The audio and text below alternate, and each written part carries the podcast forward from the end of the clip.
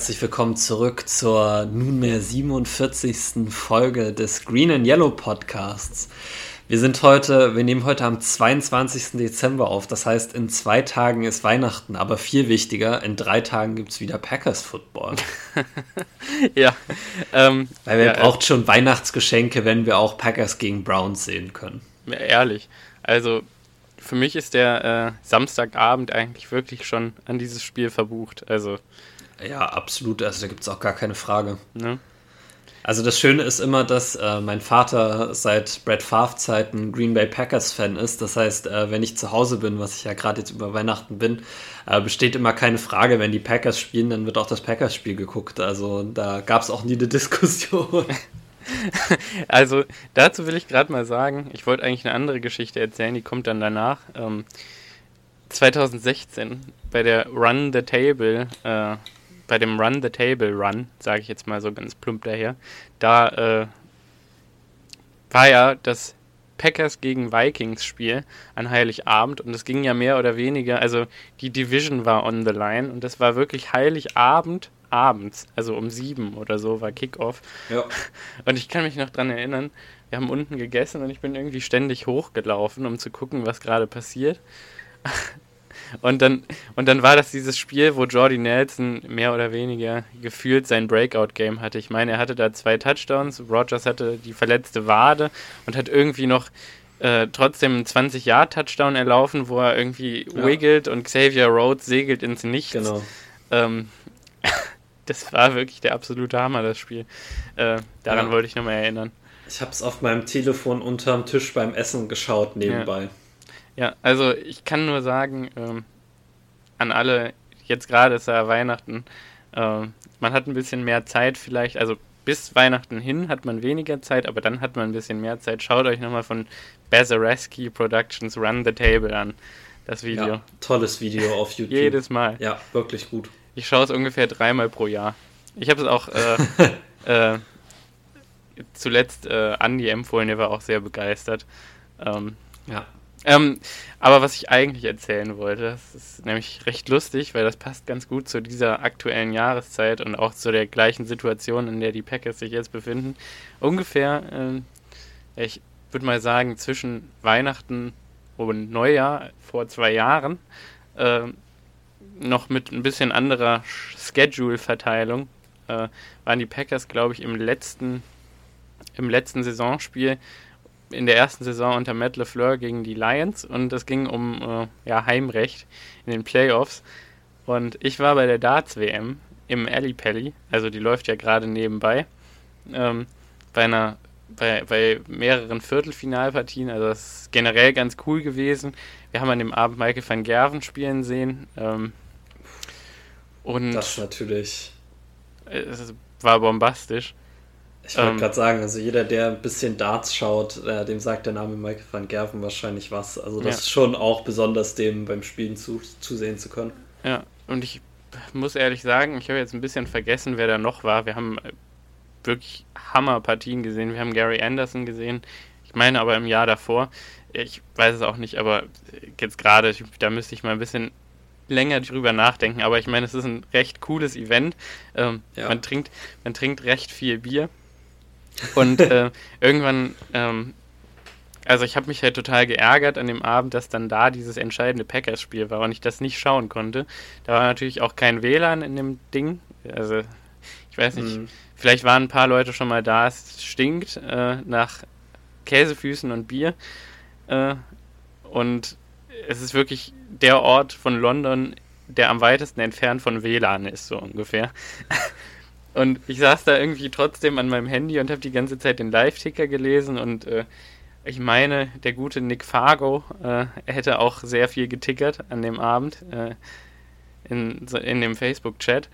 Ähm, und und äh, währenddessen hat Glenn Durant gespielt und äh, die Packers lagen, meine ich, relativ deutlich zurück. Ich glaube 13 zu 3. Und äh, die meinten alle, ja, da geht noch was. Und keine Sorge und bla bla bla. Und ich dachte, ich habe nur den Ticker gelesen. Ich wusste nicht, wie die Stimmung war. Dachte, das kann gar nicht sein. Also das ist verloren. Schon wieder kein Heimrecht, kein Heimvorteil. Keine First Round Buy in den Playoffs. Und äh, ja, der Glenn Durant Walk-On passiert und Aaron Rodgers schmeißt diesen Touchdown zu, äh, zu Alan Lazard, glaube ich. Nee, es war der, wo er, wo er nach links rausläuft und den Ball wirft und eigentlich gar nicht sieht, ob er den Ball anbringt. Der war, glaube ich, Alan Lazard, oder? Das war der zweite. Nee, das war Geronimo Allison. Sicher? Alan Lazard war da noch gar nicht bei uns ausgebildet. Der ist letztes Jahr erst. Äh, das war Geronimo Allison, glaub mir mal. Okay, ja, ich. also gesagt, der, der Touchdown aus dem Lions-Spiel, wo Rogers erst 15 Sekunden rumtanzt und den Ball dann, nachdem er nach links raus, äh, rausläuft, in die Endzone wirft, dabei getackelt wird und dann auf dem Jumbotron oben sieht, dass er einen Touchdown geworfen hat, ja. der war zu Geronimo Allison. Ja, okay, okay. Ja, also GMO, äh, Shoutout an den, äh, super Typ gewesen. Hatte nur leider Butterfinger. ähm, aber für den Catch hat es gereicht und da waren auch generell ein paar gute dabei. Ähm, auf jeden Fall, weiß ich nicht, ich war natürlich dann relativ angeschwipst, sage ich mal, von einem guten äh, Londoner Bier. Äh, und ich muss tatsächlich gestehen, äh, dass mich das emotional sehr berührt hat, dass äh, ich jetzt die letzten zehn Jahre Packers-Fan war und es quasi nie dazu gekommen ist, dass man in den Playoffs mal irgendwas erreichen konnte. Mal abgesehen von dem einen 15 und 1 Jahr, wo wir aber genau ein Spiel vor Ende der Saison cold geworden sind und äh, dann irgendwie absehbar war, dass wir dann in, im Divisional Playoff Game äh, ausscheiden könnten.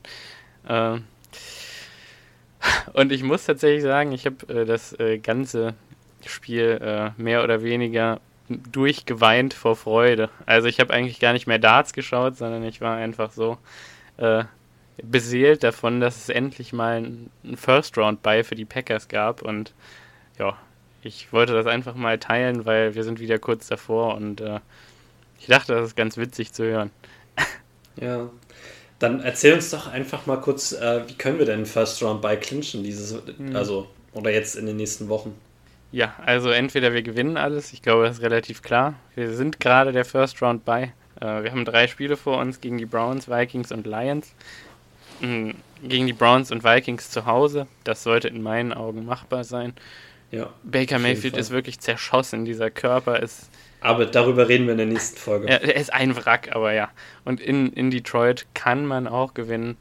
Äh, Arizona hat gezeigt, dass es schwerer ist, als man glaubt, aber ähm, ja, wir müssen ja. Wenn es da um den First Round beigeht, dann musst du das Spiel gewinnen. Also mhm. Auch Arizona hätte mit dem äh, Sieg die Playoffs clinchen können. Ich bin unglaublich überrascht, dass sie es nicht geschafft haben. Ja. Ähm, aber das zeigt halt einfach, dass dieses Cardinals-Team noch nicht so erfahren ist und noch nicht so äh, battle-tested, nenne ich es jetzt mal im Englischen, ja. äh, wie das das Packers-Team ist. Bird is the word. Ähm, ja, und das zweite Szenario ist, also unser größter Gegner, weil die Dallas Cowboys als einziges der 10 und 4 Teams, also es gibt ja noch die Bucks und die Cardinals, Cardinals ja. und die Cowboys, die stehen alle 10 und 4, wir stehen 11 und 3. Ähm, die Cowboys haben einen Tiebreaker über uns, das heißt also, wir müssen mehr Spiele gewinnen als die Cowboys. Ähm, beziehungsweise wir müssen gleich viele Spiele gewinnen wie die Cowboys am besten.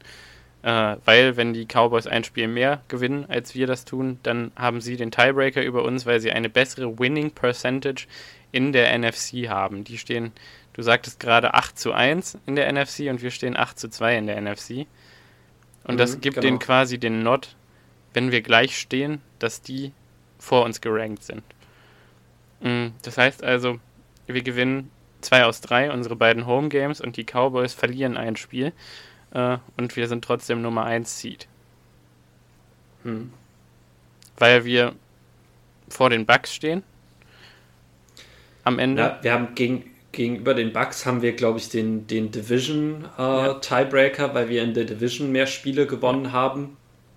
Ähm, gegen die Cardinals haben wir den direkten Vergleich. Ja. Und insofern ähm, muss man da eigentlich hauptsächlich auf die Cowboys schauen. Ähm, es kann durchaus sein, dass die Packers in, diesem, in diesen drei Spielen noch eins abgeben.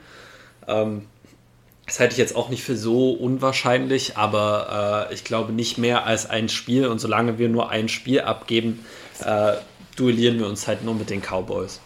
Mhm. Und die haben gerade gestern Abend gegen die Giants verloren. Und man verliert nee. ungern gegen die Giants gerade. Das ist falsch.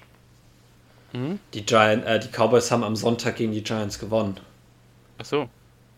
21-13. Die haben, glaube ich, am, äh, irgendwann am Anfang der Saison mal gegen die Giants verloren. Ja, dann habe ich das durcheinander geworfen. Ich hab am Aber Sonntag am Sonntag haben die auf jeden Fall gewonnen, weil da haben sie gegen Mike Glennon gespielt und äh, ja, also Ach, wer stimmt, gegen Mike stimmt. Glennon nicht gewinnt. Stimmt, stimmt. Ja, okay, okay. Äh, hast recht. Ähm, ja. Nee, wann haben denn die Cowboys denn das letzte Mal verloren? Die hatten vor dem Football. Das war gegen, das, gegen ne? die Raiders. Ja. Gegen die Raiders war das letzte Spiel, was die, glaube ich, verloren haben. Ja. Die Browns haben letzte Woche gegen die Raiders verloren. Man verliert ab und zu einfach mal gegen die ungecoachten Raiders. Tja, es, es, es soll mal vorkommen. Es soll mal vorkommen. Ein gutes die Browns Team haben ja auch diese Woche wieder gegen die Raiders verloren. Also. Ja. Ähm, ja, äh, also ich sag mal, äh, die Chancen stehen gut, würde ich jetzt mal behaupten. Ja. Aber darauf werden wir sicher dann auch in der Preview-Folge nochmal ein bisschen mehr eingehen. Aber wir sind ja jetzt ja. hier noch im, in, in der Review-Folge. Also wir schauen uns noch die Vergangenheit an und nicht die Zukunft ja. eigentlich. Und die Vergangenheit ist ein. Achso, ja. Darf ich jetzt noch kurz kleinen, was dazu sagen? Nee, ich wollte, ich wollte eigentlich nur einen kleinen Sound abspielen, um dann gleich äh, das, das Review gegen die Ravens einzuleiten und äh, auf Aaron Rodgers hinzuweisen. Aber wenn du noch was vorher sagen willst. The stage is yours. Okay. Es hat keinen Sound. Moment. Äh, entschuldigt. Ladies and Gentlemen, wir haben technische Schwierigkeiten. Ja, es ist nicht ja. das erste Mal beim Green and Yellow Podcast. Because you're either playing at Lambeau Field, which is iconic, or you're hosting the fucking Green Bay Packers. Das ist aus der, aus der Pressekonferenz von, von Aaron Rodgers gestern. Ich habe es auch in unsere Story gepostet. Äh, ich finde es schon ein witziges Statement. Also er sagt das mit so einer Bestimmtheit und Aggression, dass man entweder ins ikonische Lambeau Field kommt, um äh, ja, die Playoffs zu schaffen und in den Super Bowl zu marschieren, oder dass man die fucking Green Bay Packers hostet. also, er impliziert, man will es nicht. Also man will uns nicht treffen. Ja, ich glaube auch tatsächlich, dass man uns gerade nicht treffen will, weil ich bin immer noch der Meinung, dass wir auch wieder gegen die Ravens nicht unser bestes Spiel gezeigt haben und dass dieses Team es aber absolut schafft, Spiele zu gewinnen, die es vor zwei Jahren vielleicht noch verloren hätte. Mhm. Also ähm, ich, ich, ich muss sagen, dass ich, äh, und da kann ich jetzt auch gleich so ein bisschen eine Geschichte von mir selber vom äh, Spiel am Sonntag mit reinbringen. Äh, ich habe das hier zu Hause mit meinem Vater geschaut und äh, ihr müsst euch vorstellen, normalerweise ist es immer so, dass mein Vater eher ein bisschen entspannter ist und ich gehe hier total ab, wenn wir zusammen die Packers gucken und ja, das geht sogar so weit, dass mein Papa mir dann irgendwann sagt, ich soll mich jetzt mal ein bisschen zurückhalten, nicht, dass ich hier noch irgendwie unsere kleinen Couchtisch äh, durchs Wohnzimmer werfe oder so, weil mich die Packers-Spieler einfach immer so emotional mitnehmen. Ja, ähm, mich auch. Während des gesamten Ravens-Spiels war es so, dass mein Vater unglaublich nervös war, weil die Packers auch einfach nicht gut gespielt haben. Und ich einfach da saß und überhaupt keinen Zweifel daran hatte, dass die Packers dieses Spiel gewinnen werden. Also selbst bei dem, bei dem finalen Drive, als dann der Touchdown äh, von Tyler Huntley erlaufen wurde und es um die, um die Two-Point-Conversion ging, es war einfach, ich hatte nie das Gefühl, dass dieser Sieg der Packers wirklich in Gefahr ist. Und ich glaube, dass es vor allen Dingen daran liegt, dass die Packers es in dieser Saison geschafft haben, Spiele zu gewinnen, die sie sonst eigentlich nicht gewonnen hätten. Und dass sich bei mir äh, ein größeres Vertrauen in dieses Team eingestellt hat. Mhm. Ähm, und das hat auch was mit Aaron Rodgers zu tun, aber das hat weniger mit ihm zu tun, weil ihm habe ich schon immer vertraut, ja. dass er diese Spiele rausreißen ja. kann. Ich glaube, für mich persönlich war es einfach das Bewusstsein, dass die Defense dieses Jahr die, die, die Fähigkeiten hat, ähm, in so einem finalen Play da nochmal einen Stop zu machen, auch wenn der Momentum, auch wenn das Momentum gerade gegen sie ist, mhm. da nochmal irgendwie dieses kleine bisschen etwas aus sich rauszuholen, um dieses Spiel dann zu beenden. Und abgesehen davon, dass es ein schrecklicher Playcall ist von äh, John Harbaugh, also die Entscheidung an sich für zwei zu gehen, bin ich voll dabei. Ich auch. Aber ich bin, ich bin schon immer dafür, wenn du kurz vor der Endzone stehst, nicht so ein Rollout zu einer Seite zu machen, weil du dir das Spielfeld abschneidest und der Defense die Möglichkeit gibst, sich nur auf eine Seite des Spielfelds ja, zu also konzentrieren. Du, ich sag mal, du solltest es nicht designen, nicht unbedingt designen, wenn es das wichtigste genau, Play ist. Sondern das, Richtig. Ja. Designs nicht. Dann hat das Play genau zwei Reads und das ist Mark Andrews gewesen, der in die Flat gegangen ist und Marquise Brown, der allerdings von der anderen Seite rübergekommen ist. Das heißt, bis der in das Blickfeld von Tyler Huntley kommt, dauert das ein bisschen. Vergehen fünf Minuten. Jetzt, genau, vergehen fünf Minuten. Wäre das Lamar Jackson gewesen, hätte vielleicht eher nochmal dahin geschaut, aber mit so, so einem unerfahrenen Quarterback wie Tyler Huntley war das einfach ein schlechter Playcall. Und nichtsdestotrotz hätte dieser Spielzug sehr erfolgreich sein können, denn Mark Andrews hat das gesamte Spiel über eigentlich mit unserer Defense gemacht, was er wollte. Gott, Der hat die alle aus dem Weg geschoben, wie sonst was. Und im letzten Spielzug war es der Rookie Eric Stokes. Und ich glaube, das, das, darf, das muss man hier nochmal erwähnen der es geschafft hat, sich nicht von Mark Andrews wegbullieren zu lassen, der dabei geblieben ist, der sein Ground gestanden hat. Und selbst wenn Savage den Ball nicht tippt, glaube ich, dass der Ball nicht completed wird, ja. weil Stokes in einer super Position ist, diesen Pass zu verhindern. Ja. Und wenn wir über Eric Stokes als, als Rookie Cornerback reden, müssen wir auch, glaube ich, ein bisschen darüber reden, dass er sein College Football in der SEC gespielt hat. Und die SEC ist notorisch dafür, dass sie gute Defenses hat. Und Defenses hat, die auch physisch spielen.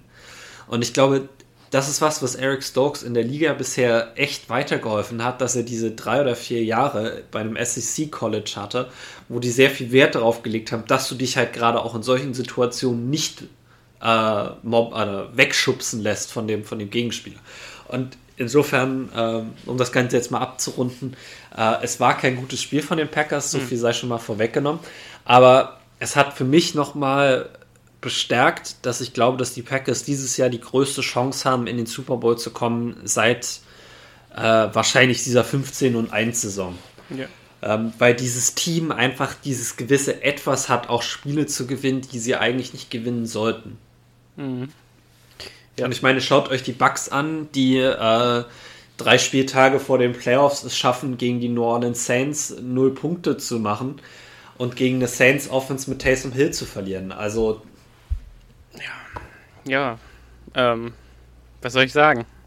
Äh, also. Ja, die Leute werden jetzt sagen, gut, wir haben auch gegen die Saints verloren und zwar viel höher. Aber es war aber auch das erste Saisonspiel.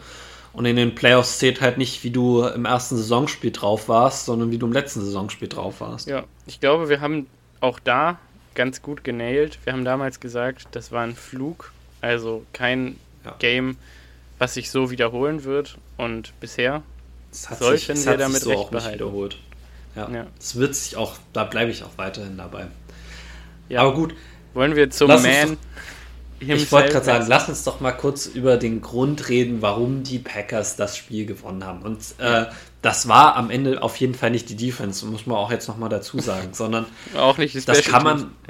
Äh, die, da kommen wir später noch dazu. Aber es, es, es lässt sich auf einen Mann zurückführen. Ja. Aaron Und es lässt sich auf Aaron Rodgers zurückführen. Und ähm, ich glaube, Simon wird mir zustimmen, wenn ich das, äh, wenn ich das jetzt sage. Ähm, wenn Aaron Rodgers nächstes Jahr in den Pat McAfee Podcast kommt und davon äh, Pat McAfee vorgestellt wird, dann wird Pat McAfee nicht nur sagen, the uh, 2020 uh, NFL MVP, sondern er wird weiterhin ausrufen, the reigning NFL MVP, Aaron Rodgers. Ja. Ähm, ja dieses Spiel, und äh, ich glaube, da stimmst du mir zu, hat äh, Rogers Claim to Fame, äh, seinen sein, äh, MVP-Anspruch weiterhin, also nochmal unterstrichen und ihn, glaube ich, auch äh, vor Tom Brady geschoben. Mhm. Ganz eindeutig. Ja. Also ich glaube, er ist jetzt gerade recht konkurrenzlos. Ähm, ich sehe hier gerade, ich habe Aaron Rodgers Stats gegoogelt, weil ich natürlich jetzt nicht nur seine Game Stats vortragen wollte, sondern auch äh, seine, ähm, Season Stats, damit wir noch mal ein bisschen über den MVP-Case reden können. Äh, und tatsächlich sagt Bing mir hier, also irgendwie ist meine Suchmaschine gerade Bing, ich weiß auch nicht warum, äh, Aaron Rodgers, National Football League, Quarterback in Klammern zweifelhaft. was, was, soll das heißen? ja. Ähm, okay, also. also Bing, wa bitte was?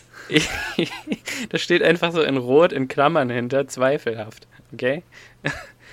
Sehr ähm, interessant. Ähm, ja, also ich weiß nicht, ob die jetzt auf gewisse Statements äh, abzielen hier, die, glaube ich, aber auch irgendwie jeder wieder vergessen hat nach der Saison.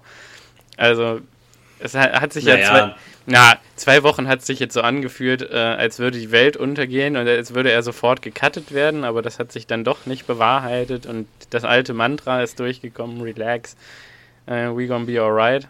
Uh, ja, aber äh, wenn ich hm. jetzt von meiner persönlichen Meinung zu Aaron Rodgers ausgehen muss, muss ich sagen, ich, ich war, ich, ich bin auch immer noch ein sehr großer Fan von ihm, aber ich, äh, ich werde die Aussagen auf jeden Fall nicht vergessen und ähm, ich sehe ihn auch deutlich kritischer äh, und in einem, doch in einem anderen Licht seit, seit seinen Aussagen zu, zu dieser ganzen äh, Impfsache. Ja, gut. Also ich. Aber das ist meine persönliche Meinung und beeinflusst nicht die Meinung, die ich von ihm als Footballspieler habe. Also der Mensch Aaron Rodgers und der Footballspieler Aaron Rodgers sind zwei unterschiedliche Dinge. Also ich habe für mich beschlossen, ich wische das einfach weg. Ich vergesse das. Ja, das so, war, und, mir, war mir klar. Ja. Und ähm, also, was hat er für ein Spiel gemacht? Er hat 23 aus 31 Pässen completed. Ähm, für 268 Yards bei einem Durchschnitt von 8,6 Yards pro Pass. Äh, drei Touchdowns geworfen, null Interception, null Interception-worthy Throws, kann man vielleicht noch hinzufügen. Mir ist keiner aufgefallen. Ähm, wurde dreimal gesackt für 18 Yards. Ich glaube, davon gehen zwei auch tatsächlich auf seine Kappe.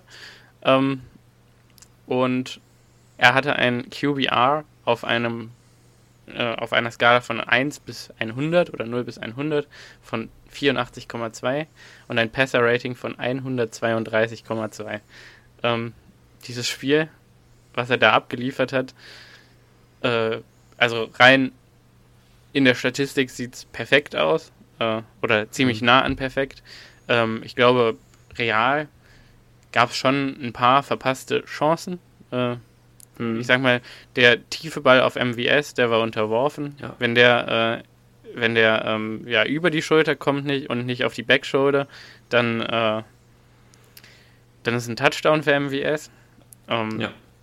Genauso bei Alan Lazard kann man sich jetzt darüber streiten, ob das ein Drop war oder nicht. Ich da im, im, im, letzten Drive da in der Red Zone. Ja, aber ich. Bei dem Slant and Go, das ist, war ein überworfener Pass. Ja, genau. Es war ein überworfener Ball. Aber ja. ehrlich gesagt, machen kann man ihn trotzdem, den Catch. Es ist dann ein Bomben-Catch, aber. Ja, aber das, der geht auf Aaron Rodgers ja, Kappe. Würde ich auch sagen. Also da waren ein paar Plays dabei, wo es hätte besser sein können. Auch ähm, ich meine, das war das dritte Play im Spiel von der Offense. Davante Adams ist quasi durch für einen Touchdown, für einen 90-Yard-Touchdown und er überwirft ihn einfach. Ähm, ja, also im Prinzip waren da drei verpasste Touchdowns dabei. Wenn man die mit einbeziehen, hat man auf einmal sechs Touchdowns und 390 Yards. Dann sehen die Statistiken noch bombastischer aus. Ja, wir beziehen sie nicht mit ein, weil er die Plays nicht gemacht hat. Genau, genau. Aber ähm, also ich will damit nur darauf hinweisen, das Spiel war definitiv nicht perfekt und das unterscheidet aber einen Aaron Rodgers von anderen Spielern. Also das war trotzdem die entscheidende Leistung ähm, oder die entscheidende Performance, um dieses Spiel für uns zu gewinnen. Und es war wirklich beileibe kein perfektes Spiel. Wenn andere Quarterbacks äh, ein Spiel haben, wo sie selber sagen, hm, ja, das hätte irgendwie besser sein können und da waren schon ein paar verpasste Würfe dabei, dann sind diese verpassten Würfe sind dann Interceptions und ähm, ja, vielleicht sogar ja. Pick Sixes und du denkst dir, ach, die haben irgendwie das Spiel verloren für uns, aber Aaron Rodgers gewinnt das Spiel dann einfach trotzdem. Das ist wirklich so eine hohe Qualität, mit der der den Football behandelt seit Jahren. Ich sagen, also. Ähm, das, also ihr, ihr, müsst euch das mal vorstellen. Der Mann hält den Passer-Rating-Rekord in der NFL für Spieler mit einer gewissen Anzahl an Yards. Also ich meine, Pat Mahomes steht da natürlich glaube ich, noch besser da im Moment, durchschnittlich. Was Passer-Rating mhm. angeht, durchschnittliches in der Karriere. Ich meine, der steht bei Kann 108 sein. Punkten auf einer Skala von 0 bis 158,3. Aber der hat natürlich deutlich weniger Pässe geworfen und man merkt gerade auch, die Pace, mit der er gespielt hat, die ist nicht ganz sustainable gewesen für ihn, also nicht nachhaltig. Ähm, da kracht gerade ein bisschen was zusammen und da wird sich ein bisschen an die Normalverteilung angeglichen für Pat Mahomes und es kristallisiert sich ein wenig heraus, welcher Spieler hier mit Konstanz das seit 16 Jahren spielt und welcher das nicht tut. Ähm, ja, was heißt seit 16 Jahren? Seit 14? Ja, also konstant ist halt auch immer ein bisschen. Es, äh, wir wollen jetzt mal nicht unterschlagen, dass da auch Jahre dabei waren, wo Rogers nicht ganz so gut gespielt hat. Genau, und dann waren da trotzdem nur zwei Interceptions dabei und nicht zwölf ja. oder was das sind. Absolut. Aber, und, äh, und, ich möchte, ich weiß nicht, ihr müsst euch das mal ausmalen. Der Mann ist jetzt bei, äh, was war das? Ähm, Moment, da muss ich jetzt gerade nochmal nachschauen. Äh, ähm, ja, nee, sag erstmal deinen Punkt, ich such's raus. Willst du jetzt gerade die Touchdown-Pässe? Ich glaube, genau. waren 444 oder so. Ja, genau. Nee, 442. 400, er hat 442, genau, ja. er hat Brad Favre geteilt. Ja. Genau, er hat seinen Rekord eingestellt, noch nicht gebrochen, aber eingestellt für Passing-Touchdowns für die Green Bay Packers. Äh, Davante Adams hat Jordy Nelson entthront, ähm, wenn man Playoffs mit einbezieht. Ähm, ah, genau, Aaron Rodgers ist acht Touchdowns davon entfernt, 450 Touchdowns zu haben. Vier weitere Quarterbacks haben diese Marke in ihrer Karriere gebrochen. Uh, Tom Brady, Peyton Manning, Drew Brees und Brett Favre.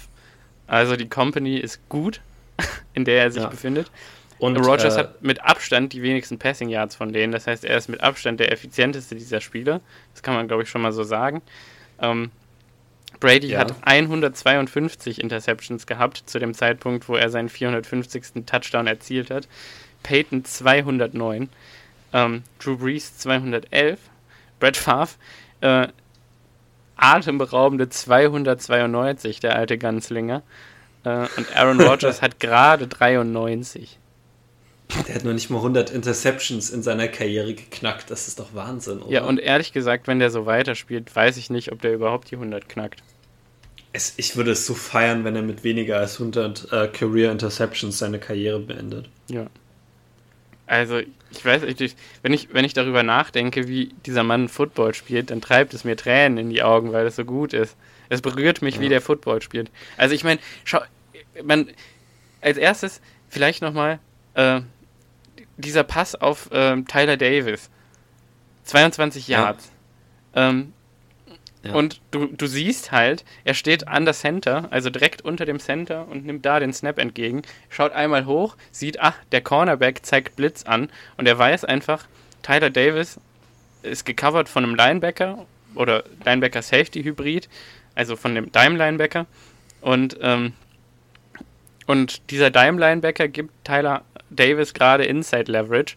Also wird Tyler Davis wahrscheinlich eine leicht in-breaking Route laufen und damit so oder so offen sein nach 20 Yards. Äh, außer der Linebacker ist einer der athletischsten Männer der Erde, was er nicht ist, was absehbar war und das war kein perfektes Play für ihn. Natürlich kann er ihn dann ja, davon abhalten, diesen Pass anzubringen, aber nur dann. Äh, und dieser Corner blitzt frei. Also Rogers weiß das und er lässt ihn aber auch frei blitzen, weil er weiß, wenn er jetzt eine Antwort gegenstellt, dann ändert sich das Play für die Defense auch wieder. Nehmen wir mit und nehmen die 22 Yard Completion. Und ich glaube, in dem Moment, wo er an der Center steht und den Kopf hebt und schaut nach rechts und diesen Cornerback sieht, weiß er, das sind 22 Yards für mich. Vielleicht ja. sogar ein Touchdown, das wenn Davis weiterlaufen kann. Und das ist genau das Play, was, was Jordan Love noch nicht machen kann. Also diesen, mhm. also die, es sind ja, es ist ja nicht nur der eine Corner geblitzt, sondern es sind ja beide Slot Corner geblitzt. Die Ravens haben ja äh, bisschen ja, von der anderen Seite auch. das einfach zu erkennen und direkt zu wissen, okay, da muss der Ball hin und den Ball auch so rauszupfeffern, das war beeindruckend. Aber ich glaube, das beste Beispiel für Aaron Rodgers als Passer ist nicht der Pass. Sondern der MVS. Sondern ist im anderen Pass, ich wollte gerade sagen. Und ich glaube, jeder hat den Pass mittlerweile gesehen. Over the middle, Marcus Verde Scantling. Ja, äh, über die Mitte. Ich glaube, es war tatsächlich auch kurz vor der Halbzeit, äh, wenn ja. ich mich recht entsinne. Ja. Und ich meine, MVS ist absolut nicht offen in dem Play. Nee. Also kein anderer Quarterback der Welt sollte diesen Ball werfen. Aber Rodgers schafft es, den Ball genau richtig zu platzieren. Und das Wichtige dabei ist, er schafft es nicht nur, den Ball in den Lauf zu werfen, dass MVS den Ball quasi vor sich fangen kann und der Defender gar nicht seinen Kopf rumbekommt, sondern er trifft auch die Höhe perfekt, damit der richtig schön einfach nur an MVS Hände reinfällt. Ja. Weil wirft er den ein bisschen, bisschen höher und MVS kriegt den Ball irgendwie nicht richtig zu fangen, steht der Safety direkt dahinter, um den zu picken. Ja. Also bei diesem Pass gab es so wenig Margin for Error, also so wenig, was er falsch machen konnte und er hat nichts falsch gemacht. Was er falsch machen also, durfte. Also wirklich, wenn ja. eine, eine Komponente in diesem Pass äh, ein bisschen off gewesen wäre. Also ich meine, ja. die erste Frage ist ja schon, der wirft, das ist eine Post, also erst gerade und dann schief in die, also wie ein langer Slant, kann man sich das vorstellen. Ja. Ich glaube, haben wir jetzt auch Tiefer schon ein paar Mal gehabt. Genau. Ne, also, äh, also du läufst halt relativ lange geradeaus und läufst dann einen Slant quasi. Ähm, und bei solchen Pässen ist es ja unfassbar wichtig, auch getimed richtig zu werfen. Das heißt, überhaupt mal zu wissen, ja. wenn MVS mit der und der Geschwindigkeit, die er normalerweise läuft, gerade an dem Punkt ist und ich annehme, dass er zumindest mal die Route nicht verlieren wird. Also ich meine, er hat sie nicht verloren, er war halt gecovert, aber er hat sie nicht verloren gegen den äh, Corner. Ähm, dann wird er zu dem und dem Zeitpunkt genau an der Stelle sein. Also da scheitern ja die meisten NFL-Quarterbacks schon konsistent dran, das überhaupt hinzukriegen. Und dann ist natürlich Ballplacement nochmal eine ganz andere Frage. Und dann natürlich auch noch die Frage, wenn ich den Ball länger als 1,2 Sekunden halte, dann werde ich von beiden Cornern komplett gerockt? Das ist auch eine Frage, die man sich da stellen muss. Hat der überhaupt einen Release, der schnell genug ist, also mit dem Ball? Ähm, und dann hat der Ball genügend Zip, um wirklich ähm, ja, da anzukommen. Ja. Das ist, äh, das ist unglaublich. Und was, was bei Rogers auch unglaublich ist, ist, dass er halt in so einem Spiel auch einfach keinen Turnover fabriziert. Genau. Also Turnover sind halt äh, das Entscheidende im Football und wer den Turnover-Battle gewinnt, gewinnt meistens auch das Spiel. Ähm, und wir haben einfach einen Quarterback, der es, schafft, keine Turnover zu generieren oder kaum Turnover zu generieren. Das, das ist sehr beeindruckend. Es gibt keinen Spieler, aber jetzt keinen Spieler in der Geschichte, der so gut mit einem Ball umgehen konnte wie Aaron ja. Rodgers. Und man kann sagen, der Mann hat über die letzten zehn Jahre immer den Superhelden in Green Bay gespielt. Aber was sich dahinter versteckt, ist, glaube ich, der beste Game Manager aller Zeiten. Und ich, deshalb ja. bin ich auch der Meinung, dass da noch mindestens fünf gute Jahre folgen werden, in denen er die NFL dominieren kann. Nach, ja, nach, genau nach seinem Willen. Wahrscheinlich verschwindet der Deep Ball irgendwann komplett. Also man merkt mhm. schon, da gibt es ein paar Accuracy-Issues, wenn der Ball tiefer als 40 Yards geht. Also für einen 38-jährigen Quarterback sind die nicht besonders groß. Ne? Also der Deep Ball mhm. ist noch ziemlich gut und für sein Alter ist er herausragend. Aber der wird irgendwann wahrscheinlich verschwinden und ich glaube, dann sehen wir noch äh, ja, mindestens fünf Jahre Peyton Manning Football von ihm. Ja. Einfach weil das kann. Das, ja, und ich glaube, an der Stelle müssen wir jetzt mal ein Thema aufgreifen, äh, von dem wir in den letzten Episoden immer gesagt haben, wir sprechen es jetzt nicht an. Äh, wir reden nicht über Aaron Rodgers und seine Vertragssituation, weil wir uns das für die Offseason aufheben äh, wollen. Ich, ich glaube, man muss ja aber ganz kurz mal ein bisschen was klarstellen. Und mhm. das Spiel gegen die Ravens hat das perfekt unterstrichen, weshalb jetzt auch nicht der schlechteste Zeitpunkt ist, mal darüber zu diskutieren hier im Podcast. Ähm, es muss die Priorität der Green Bay Packers bleiben, äh, nach der Saison, egal wie die Saison ausgeht, ähm, ein Team aufs Spielfeld zu schicken, was die Möglichkeit hat, in den Super Bowl zu kommen. Ja. Ähm, die, die, große Aufgabe für Brian Gutenkunst wird sein, äh, mit allen Salary Cap Problemen weiterhin ein Team aufzustellen, was so gut sein kann, wie es das aktuelle ist. Mhm. Ähm, und wenn wir da über über den Salary Cap reden, muss man das einfach mal ein bisschen nüchtern in Zahlen betrachten. Also die Packers sind äh, aktuell ähm, zum neuen Liga-Jahr 38 Millionen äh, US-Dollar über dem NFL Salary Cap, der bei 208 äh, liegen wird. nachdem die Packers ihre Rookies gesigned haben, werden sie äh, 48 Millionen äh, über dem Salary Cap sein. Das heißt, die Packers müssen noch 48 Millionen äh, Gehälter quasi einstreichen oder weniger auf, auf dem Roster dann haben. Ähm, in dieser Berechnung ist bereits nicht mehr drin der Devante Adams Contract, der Robert Tonyan Contract, der Devondre Campbell Contract und auch ganz die viele andere, die, die es dann einfach nicht mehr gibt im neuen Liga-Jahr so. Das heißt, wenn wir jetzt so einen Devante Adams zum Beispiel verlängern, kann man die Verlängerung zwar in gewisser Weise strukturieren, dass der große Capit nicht im Jahr 1 kommt, aber es wird auf jeden Fall nochmal mehr, wenn man Devante Adams äh, mit Devante Adams verlängern möchte. Ähm, und so toll Aaron Rodgers jetzt gerade spielt und er wird seinen zweiten MVP in Folge gewinnen und ich bin mir auch immer sicherer, dass er auch einen Super Bowl MVP gewinnen wird. Ähm, muss man sich immer fragen, ob es es wert ist, dieses komplette Team einzustreichen, um Aaron Rodgers zu behalten. Und bevor Simon mir jetzt dazwischen grätscht, ähm, möchte ich ganz kurz nach dem Spiel, was ich jetzt gegen die Ravens gesehen habe, was sagen. Und ich glaube, das ist ein Trend, der sich ein bisschen durch die gesamte Saison hindurchzieht. Ähm, ein starker Aaron Rodgers, so gut wie er gerade ist, kann einfach unglaublich viele äh, Defizite eines Teams kompensieren. Also wenn wir uns die ganzen Verletzungen angucken, die wir diese Saison haben und wie wir trotzdem eigentlich genauso gut sind wie letzte Saison, dann ist es absolut auf Aaron Rodgers zurückzuführen. Mhm. Und ich war mal auf dem Standpunkt, dass Aaron Rodgers es nicht wert ist, dieses Team so auseinanderzureißen und es so zu dezimieren, wie man es dezimieren müsste. Ähm, weil ich einfach immer der Meinung war, dass die Packers dann nicht so competitive sind, wie sie es jetzt mit Jordan Love wären und allen Spielern, die wir jetzt auch schon haben. Und die, das, was ich jetzt sage, das bezieht sich nicht auf Jordan Love. Ich, ich, ich, ich habe meine Meinung dahingehend nicht geändert, weil ich Jordan Love nicht für gut genug halte. Ich glaube, das Team mit Jordan Love ist immer noch ein Playoff-Team. Aber du musst als Franchise alles daran setzen, diesen Typen bei dir zu behalten. Es ist unglaublich rare, dass du so einen MVP-Quarterback hast, der immer wieder äh, sich in der Öffentlichkeit hinstellt und sagt, wisst ihr was, ich will meine Karriere eigentlich nur in Green Bay beenden.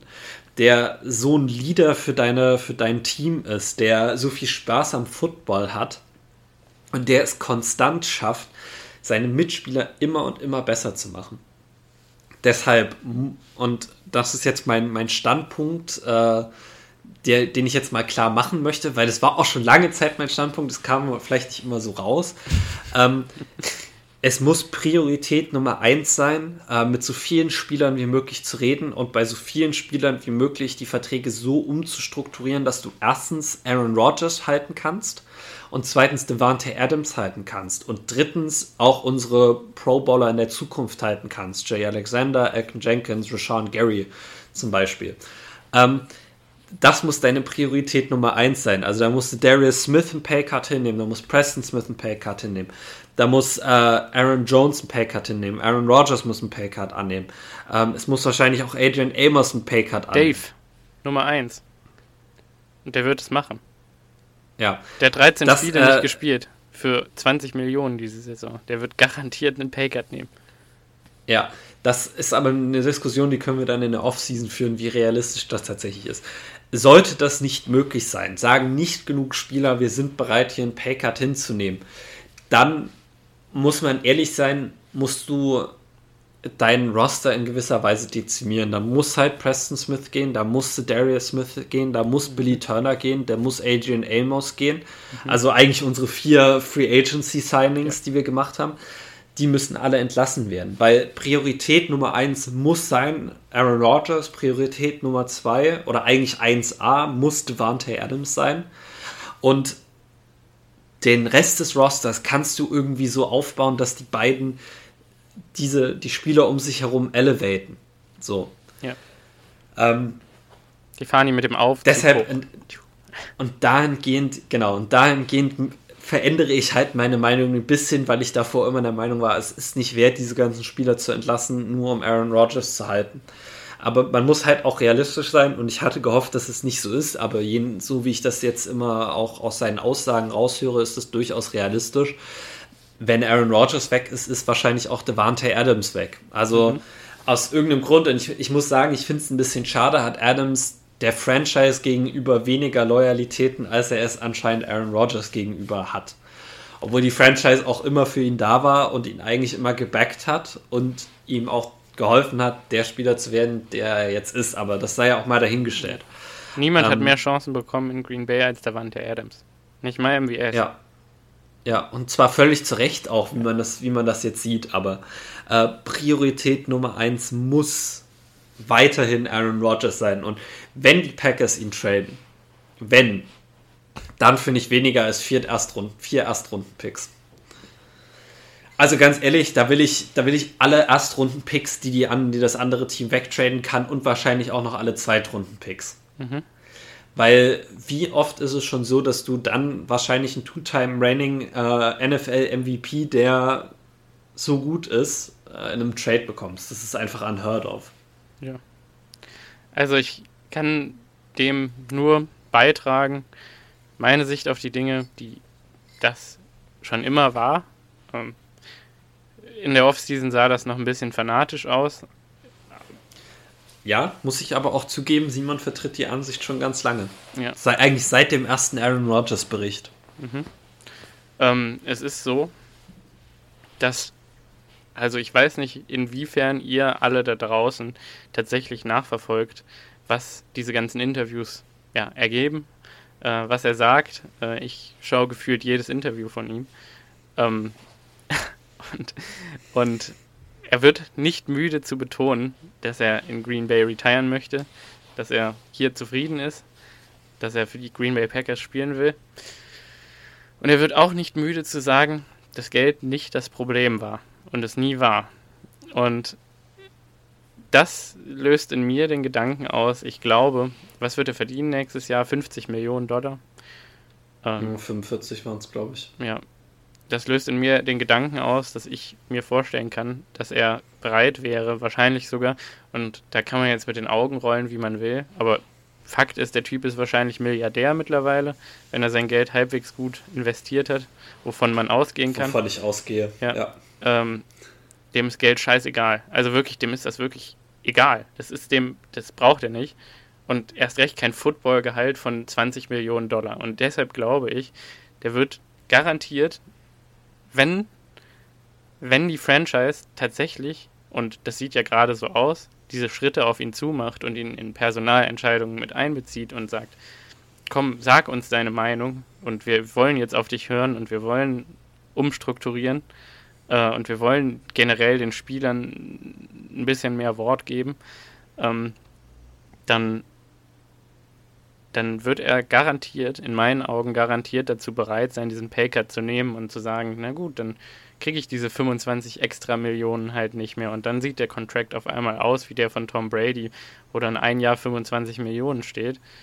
Und ähm, man dann eben sagt, ja, und wie sieht es nächstes Jahr aus?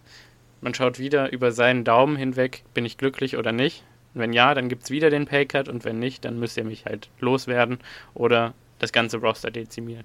Ich glaube, so wird das jetzt ja. über die nächsten Jahre laufen, ähm, bis ja. er ja entweder. Ich will da auch noch mal kurz ja, einhaken, weil äh, ein, große, ein großes Bedenken auch in der Packers Front Office wird wahrscheinlich sein, dass wenn du Aaron Rodgers jetzt noch mal eine große Vertragsverlängerung gibst, dass es am Ende so laufen könnte, wie es bei den Atlanta Falcons und Matt Ryan jetzt gerade läuft. Dass du einen Quarterback hast, der unglaublich viel Gehalt bekommt und diese Leistung einfach nicht mehr erbringt. Weshalb ich sagen muss, ich fände dieses Konzept mit kurzfristigen Verlängerungen immer ein oder zwei Jahre, fände ich wirklich für beide Seiten einfach sehr ja. gut, weil die Packers äh, nicht Gefahr laufen, ähm, dann in so einen Vertrag reinzustolpern, aus dem du eigentlich nicht mehr wirklich rauskommst. Äh, man kann jedes Jahr anpassen, äh, wie viel Rogers verdient, auch je nachdem, was du für Salary Cap hast ähm, und was du für Möglichkeiten hast. Es kann ja auch durchaus mal sein, dass da mal in einem Jahr mehr Geld da ich ist und sagen, wir deshalb ein bisschen ein höheres Gehalt bekommt. Wir wissen, 2023 kommen die neuen TV-Deals zum Tragen und dann macht das Salary Cap mal gerade einen 20 bis 40 Prozent Sprung nach oben. Ja, das, das ist, ist halt. Einmal, äh, hm? Ich bin sehr gespannt, was dann die eigentliche Cap-Zahl sein wird. Also aktuell ist die Cap-Zahl bei 208 Millionen US-Dollar. Äh, nehmen wir jetzt einfach mal einen 20-prozentigen Increase an, dann sind das immerhin trotzdem noch 40 Millionen mehr. Also ja. genau. Das ist schon das. Äh, Und das steht nicht in den Sternen. Die Verträge sind seit Jahren unterschrieben. Ja. Also. Ja. Ähm, und ich möchte einfach nochmal sagen, Aaron Rodgers, ich glaube, das hat sich auch über die letzten Jahre herausgestellt, ist der Leader dieses Teams und der Spieler, dem die alle folgen. Und ich sag euch, wenn Aaron Rodgers einen Paycut nimmt, dann sagt er seinem Guy, Davante Adams, hol dir so viel wie du kannst. Ne? Also ich mach dir hier Platz, hol dir so viel wie du kannst von dieser Franchise, weil du wirst es brauchen für dein Leben. Und dann sagt Davante Adams wahrscheinlich, also annehmbarerweise, hm, ja, also bei Davante weiß ich tatsächlich nicht, ob er nicht den größten Contract nimmt und sich als Nummer 1 Receiver bezahlen lässt und dann einfach das Geld hinten rausschiebt in diese Jahre, äh, wo am Ende das Salary Cap höher ist. Ich glaube, da geht es auch mehr um Prestige als wirklich um Geld und darum, dass er eben seine ganze Karriere immer gegen Adversity ankämpfen muss und auch jetzt immer noch Leute sagen, äh, es ist aber höchstens Top 5 der Mann, Vielleicht muss man da einfach mal ein Statement setzen fürs Ego. Hm. Ähm, weiß ich nicht, kann sein, kann passieren. Da will ich mich jetzt nicht zu sehr rein verstricken, aber ich glaube, solche Spieler wie Preston Smith, Cedarius Smith, David Bakhtiari, ähm, Marcus Werder Scantling, ähm, Mercedes Lewis, äh, Billy Turner, Lucas Patrick, ähm, Adrian Amos. Hm, das sind Spieler, die dann bereit sind, diesem in Anführungszeichen Beispiel zu folgen. Und gerade Preston und Zedarius und David Bakhtiari werden wahrscheinlich ähnliche, also natürlich nicht ansatzweise so utopische, ja, finanzielle Situationen durchleben, wie Aaron Rodgers das tut, aber wahrscheinlich ähnliche Paycuts nehmen können, ohne jetzt großartige Einsparungen für das weitere Leben zu machen. Ähm, Gerade, gerade, gerade Zedarius und David Bakhtiari, die zu dieser Saison bislang nichts beigetragen haben, also rein physisch ja. gesehen. Ähm, natürlich sind sie präsent im Lockerroom. Zedarius seit einigen Wochen wieder, Dave die ganze Zeit. Äh, aber äh, ich, ich bin recht sicher, dass wenn Rogers diesen Paycut nimmt, dass dann alle anderen Spieler bereit sein werden, das auch zu tun. Also ich glaube, dann entsteht diese, äh, Trophy-Hunting-Mentalität, die ich schon seit Jahren in Green Bay erwarte eigentlich. Dass Spieler ja. von außen auch reinkommen, die sagen, oh, na gut, äh, Cleveland bietet mir 10, Green Bay 2, dann nehme ich die 2 und die Trophy. Ja. ja. Ich, äh, das ist auch absolut richtig. Ich, äh, die Packers sind anscheinend immer noch nicht da, siehe OBJ, mhm. aber ich glaube auch OBJ wird das extrem bereuen am Ende der Saison.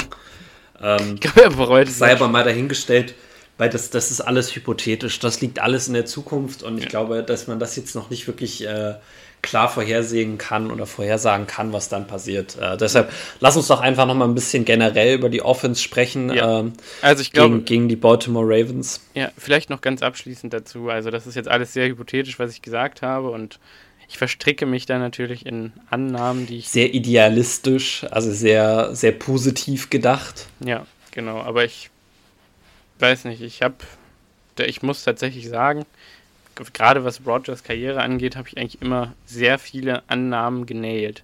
Ich habe auch, ich weiß nicht, ob du dich daran erinnerst, aber 2019 habe ich den 2020er MVP gecallt. Ja, hast hm. du tatsächlich, das ist richtig. Und auch zu einem Zeitpunkt, wo, wo das nicht viele gemacht haben. Also inklusive meiner Persönlichkeit, also meiner Wenigkeit. Ja, ich war auch damals sicher, dass Run the Table äh, sich ausspielen wird. Gut, da ähm, war ich mir allerdings tatsächlich auch nach dem ersten Spiel, ja. nach dieser Aussage und als man gesehen ja. hat, was das tatsächlich für ein Mantra geworden ist, doch auch sicher. Also. Ja. ja. Und ich Aber weiß nicht, dieses, das, ja. So, so, so eine Art Weisheit von Colin Cowherd liegt eigentlich über dem Ganzen. Äh, die sagen immer don't, oder er sagte irgendwann mal, ich weiß nicht wann das war, 2014 oder so, nach dem Playoff-Exit, äh, don't tangle that Superman's Cape too hard. Hm. Ich glaube, wir sind an dem Punkt gekommen, angekommen, wo, wo man das eben machen kann, wo man wirklich sagen kann, wir geben dir was, Also wir geben dir diesen intrinsischen Wert, du hast die Möglichkeit, hier Einfluss zu nehmen und du kannst hier deine Karriere beenden. Es ist dein Reich quasi und äh, dafür musst du Einsparungen machen. Ja, so, und jetzt okay, zur Offense äh, als ja. Ganzes gegen die, gegen die Baltimore Ravens, die ja an sich ziemlich gut aussah. Ähm, ich fand es schön, dass Aaron Jones mal wieder ein produktiveres Spiel hatte. Mhm. Ähm, Devante Adams hat sicher auch darunter gelitten, dass die Ravens ihn die ganze Zeit gedouble-covered haben. Ähm, und das gar nicht mal so schlecht hat. dafür, dass da diese ganzen das, Backups drin waren. Auf jeden Fall, aber das ist ja immer was, was ich sage, dass man sowas äh, ein Spiel mal kompensieren kann, so ein Ausfall ja. von so vielen Startern, dass es auf Dauer nicht äh, durchzuhalten ist, aber kurzfristig geht das mal. Ähm, die Story für mich war weiterhin Alan Lazar, ähm, der den sehr positiven Eindruck aus dem Spiel davor für mich bestätigt hat. Oder siehst du das anders? Ähm, ich war tatsächlich gar nicht mal so begeistert. Also es war ein ah, okayes okay. Spiel für ihn. Er hat zwei gute also Catches ich, gemacht. Aber ich fand, er hat das gemacht, was man von ihm brauchte, in diese mhm. Randall Cobb-Rolle einzutreten. Ähm, ich glaube, man muss realistisch sein. Alan Lazar wird nie ein, ein Wide Receiver von einem Devante Adams Format oder von einem Jordy Nelson Format und wahrscheinlich nicht mal von einem Format wie, wie James Jones.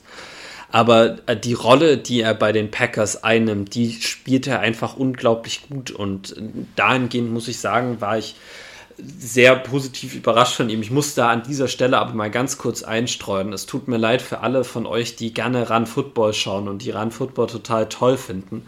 Ähm, ich habe am Wochenende echt meinen Game Pass vermisst, weil Run kaum Wiederholung von diesem dummen Spiel gezeigt hat und von den Sachen, die im Spiel passiert sind man hat immer nur die Plays gesehen und dann haben die, sind die, cutten die ins Studio und reden über Tyler Huntley und wie toll er ist. Und ich denke mir nur, ich würde gerne mal gerade den Pass Rush von Rashan Gary sehen, der wahrscheinlich gerade beim vierten und fünf diesen Incomplete Pass geforst hat. Mhm. Aber nein, wurde nicht gezeigt. Deshalb, es kann auch durchaus, es kann auch durchaus sein, dass ich da einfach nicht die, die das volle Ausmaß der Leistung äh, mitbekommen habe. Mhm.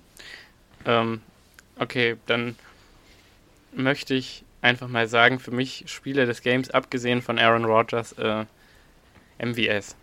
5 Receptions, 98 Yards, ein Touchdown, äh, Average äh, Reception Depth auf 19,6 Yards. Ähm, also hatte, hatte ein wirklich gutes Spiel, starke Hände. Also mein Vater drehte sich irgendwann zu mir um und meinte, ja, das sind, das sind Pässe, die er sonst gedroppt hätte. Und da, da hatte er auch absolut recht. Also äh, die Strong Hands von MVS waren auf jeden Fall zu sehen. Mhm. Also, ich habe ein bisschen mir das Route Running von ihm angeguckt und die Nuancen, die wir jahrelang vermisst haben, die sind halt jetzt da, ne? Der Mann mhm. ist jetzt ein polished Route Runner, natürlich nicht auf einem Davante Adams Niveau. Aber ich meine, schau dir den, also der, der 31 Yard Pass, dieser Tiefe, äh, mhm. der unterworfene, äh, er läuft ja einen, äh, also einen Fade aus der Slot-Rolle, aber ähm, und verkauft. Seam Route nennt man das. Ja, genau, eine Seam Route. Und er verkauft äh, dem, also es steht ein Linebacker und bumpt ihn. Das lässt MWS aber gar nicht zu. Also der Release von der Line of Scrimmage und das Handgame sind schon so gut, dass er da überhaupt nicht gebumpt wird. Und dann verkauft er dem Corner, der dahinter steht, dass er sich in die Mitte bumpen lässt und ähm, quasi einen Slant läuft. Hm. Und in dem Moment, wo sich die Hüften von diesem Defensive Back ein kleines bisschen nach innen drehen, explodiert er halt mit all seinem Speed in diesen Fade rein oder in diesen Seam rein. Und ab dem Moment ist er halt wide open. Es ist Kunst. Und dann kommt dieser unterworfene Ball, er dreht sich um nach hinten, sieht, okay, der, der ist aber, wenn ich jetzt weiterlaufe, dann äh, äh, verpasst er bei mich um drei Yards. Ähm, und dann schafft er es irgendwie aus diesem Vollsprint raus, äh, es zu schaffen, sich umzudrehen, während drei Defender ihn closen und diesen Catch zu machen im Fallen. Und ich dachte mir, hm, okay, da ist unser Wide Receiver Nummer zwei. Ähm, der auch mal eine 1000-Jahr-Saison machen kann. Ich sage das seit Woche 1, es war viel Pech dabei. Ähm, man sagte wohl äh, in, der, in der Franchise auch, dass äh, das Selbstbewusstsein stark angeknackst war, dass das jetzt so der der Tiebreaker für ihn war. Ähm, das Breakout-Game, wo das Selbstbewusstsein wieder zurückgewonnen wurde. Und ich muss ganz ehrlich sagen, der Mann hat jetzt zwar direkt wieder Covid bekommen, also das Pech verfolgt ihn auf Schritt und Tritt. Aber ähm, an der Stelle gute Besserung MWS. Äh, ich ja, bete. Auf jeden Fall gute Besserung. Ich bete, dass wir ihn nächstes Jahr noch auf dem Roster haben, weil ich sag dir, wenn er nächstes Jahr dabei ist für die Green Bay Packers, dann spielt er mal eine 1000 Yard Saison. Also ihr seht das ja jetzt nicht, ihr habt ja jetzt nicht das Video von uns in der Aufnahme. Ich habe gerade meinen Kopf geschüttelt, weil ich daran, äh, also da müsste schon sehr viel passieren, dass MVS nächstes Jahr wieder dabei ist. Aber äh, mal schauen. Also das habe ich ja auch über Aaron Jones gesagt und lag da, da falsch. Also ja. wir werden es sehen. Aber äh, vielleicht glaube, noch mal ein ganz kurzes. Also mir, mir wäre es tatsächlich wichtiger, ehrlich, dass MVS dabei ist, als dass Aaron Jones dabei ist nächstes Jahr.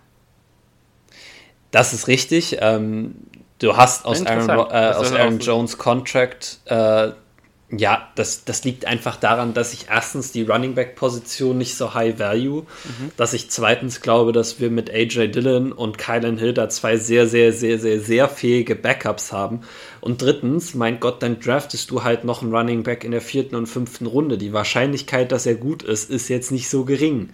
Weil es gibt viele gute Running Backs im Draft. Also, ähm, und das, was äh, Aaron Jones macht, ist, glaube ich, nicht so schwer zu ersetzen wie das, was MVS macht für dieses Team. Ähm, ich glaube aber, dass es nach der ja, ich glaube einfach, dass es nach der Saison noch nicht den Out aus dem äh, Aaron Jones Contract gibt, sondern dass es erst in dem Jahr danach kommt. Ähm, also werden, werden wir dann sehen. Wie gesagt, es ist schon wieder so, so hypothetisch und ja. äh, Off-Season-Talk. Damit ja, können wir uns dann in der Off-Season beschäftigen.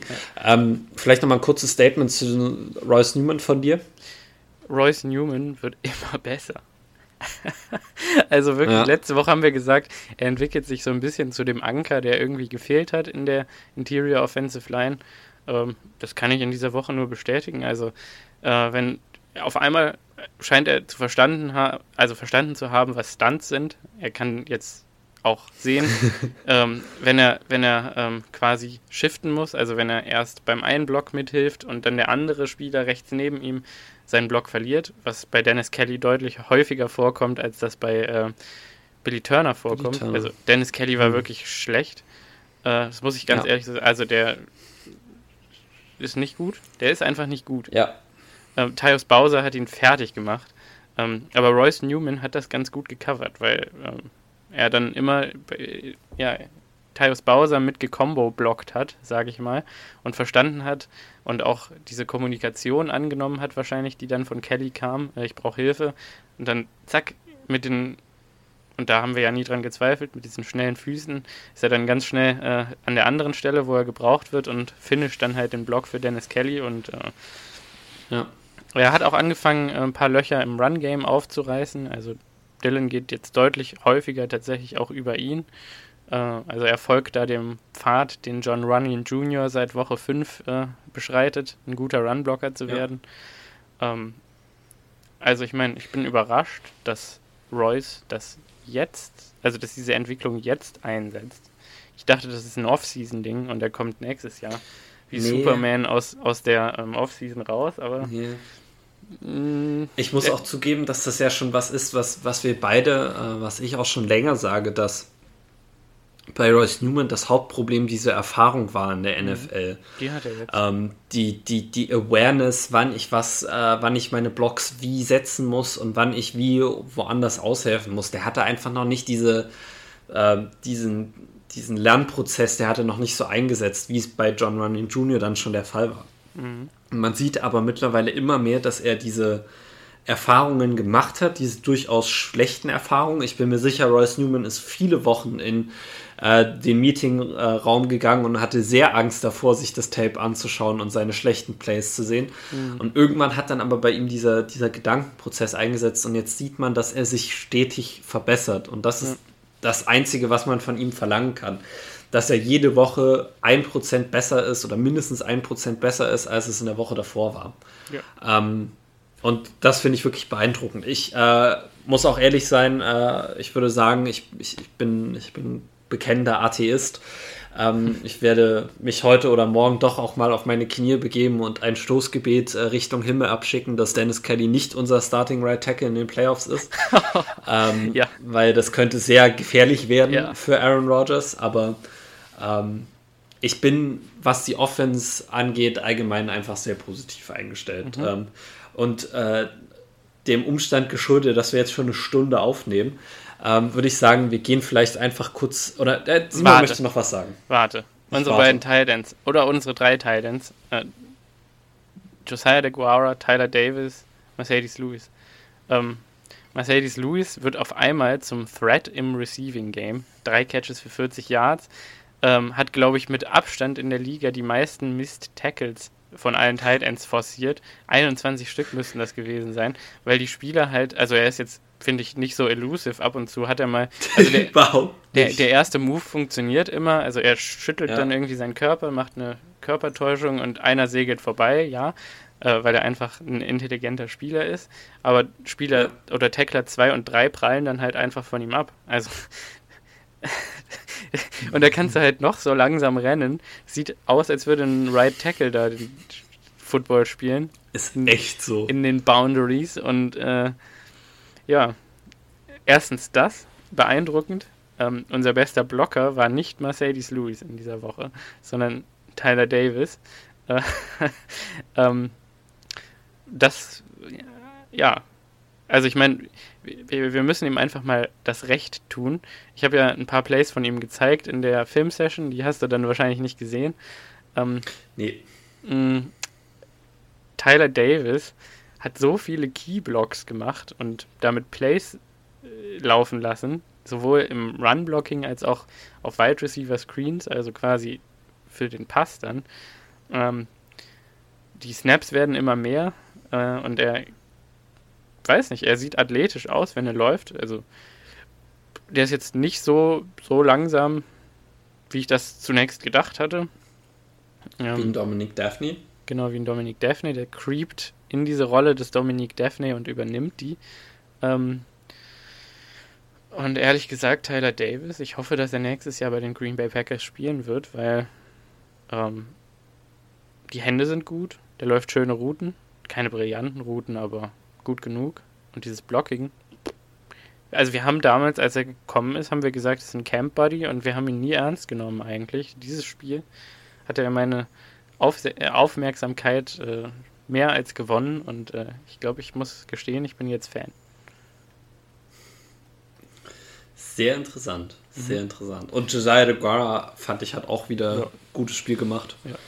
Was man aber mittlerweile von ihm erwartet. Ja, de Guara ist halt ein Mix aus den beiden Spielern. Ne? Davis äh, ja. tatsächlich recht athletisch, äh, auch ein guter Blocker. Äh, Mercedes Lewis sehr unathletisch. Für sein Alter natürlich total krank, aber im ja. Vergleich zu den anderen Tight Ends halt eher unathletisch. Äh, der beste Blocker von den dreien.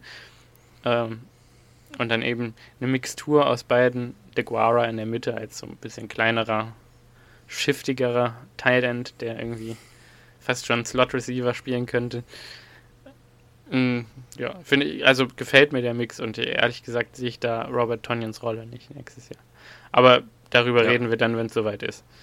Ähm, richtig, richtig, richtig. Ähm, zur Defense. Ja. Zur Defense. Was war mit der Defense los? Äh, wurde schon wieder, also wurde auf, auf Instagram gefragt. Ähm, ganz einfache Antwort: ein schlechter Defensive Gameplan und mhm. äh, eine Offense, die den Packers einfach nicht wirklich liegt. Ja. Also, keine Ahnung, zwei, zwei ganz fundamentale Sachen, die ich auch in der Filmsession gezeigt habe, die ich nicht verstehen kann. Erstens, wieso spielen wir kein Edge-Contain? Äh, ständig. Ja, weil unsere Pass-Rusher das aber immer schon gemacht haben, dass die äh, gerne einfach crashen und versuchen zum Quarterback zu kommen und äh, dieses Contain nicht spielen. Also da sind sie einfach zu ungeduldig für. Ja, das bedeutet im Prinzip für alle, die das jetzt nicht gesehen haben, äh, also wenn der Edge Rusher gegen den Tackle steht, dann rusht er ja quasi die Pocket von außen und dann kann er sich entscheiden, versuche ich den Tackle inside zu schlagen, also durch das äh, B-Gap oder gehe ich durch das C-Gap, also außen am Tackle vorbei. Ähm, und die Packers Edge Defender entscheiden sich gefühlt in 80% der Fällen dazu, das B-Gap zu nehmen und inside den Tackle zu schlagen. Und ich hatte das Gefühl, dass die Baltimore Tackles ab einem gewissen Punkt angefangen haben, den, also Rashan Gary und Preston Smith und auch Jonathan Garvin, diese Inside einfach zu geben und zu sagen, ja, dann mach doch, äh, solange du mich nicht outside nimmst.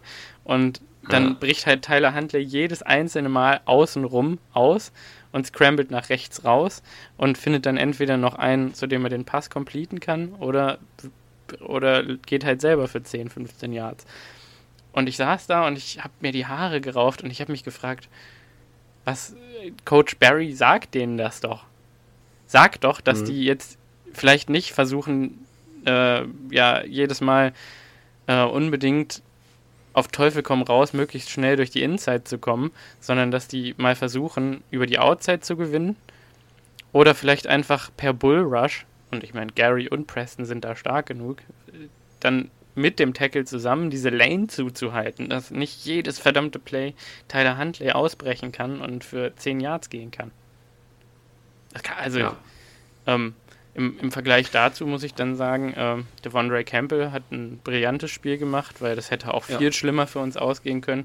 Tyler Huntley hatte ähm, auf 13 Carries 73 Yards und zwei Touchdowns. Das ist schon schlecht, aber es hätten halt auch in, in Colin Kaepernick-Manier hätten das auch äh, 180 Yards und zwei Touchdowns sein können.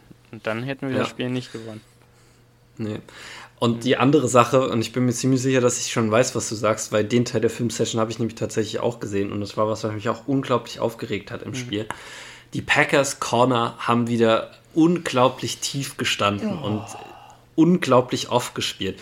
Und ich, ich, ich kann für mein Leben nicht verstehen, du hast einen Quarterback, der gerade mal seinen dritten Start in der NFL macht, der ein undrafted Free Agent ist, der sehr mobil ist, der nicht den besten tiefen Pass hat, denn Tyler Huntley hat nicht den besten Deep Ball, der, wenn er Druck bekommt, äh, auch starke Accuracy-Issues hat.